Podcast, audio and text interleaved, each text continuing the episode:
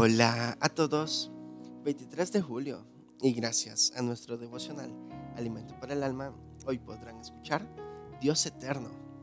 Lectura sugerida es Primera de Crónicas, capítulo 16, del verso 28 hasta el 36. Su verso 36 nos dice, bendito sea Jehová, Dios de Israel, de eternidad a eternidad. Y dijo todo el pueblo, amén, y alabó Jehová. Buscar el aplauso y el reconocimiento se ha convertido en acciones estratégicas de gente famosa y de quienes desean alcanzar la fama. Hay quienes sostienen que han acumulado los méritos que les certifica para recibir el reconocimiento. Dicho de otra manera, merezco el reconocimiento.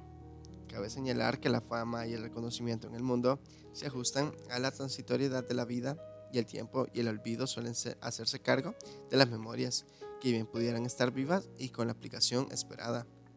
David caracterizó como uno de los salmistas eh, en el texto bíblico. Nos regala lo que puede considerarse como una composición poética que resalta con una amplitud asombrosa la grandeza eterna de Dios.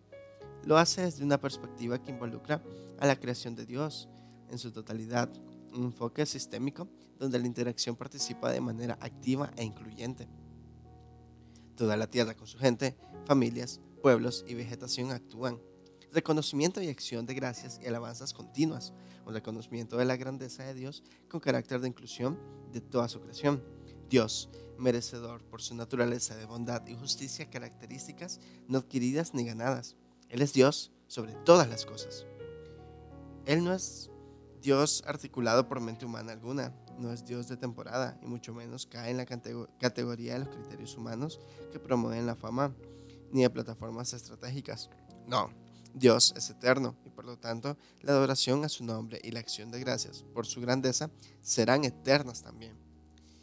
Devocional escrito por Bienvenida González en República Dominicana. Alabanzas eternas al Dios eterno. Muchas gracias por escuchar.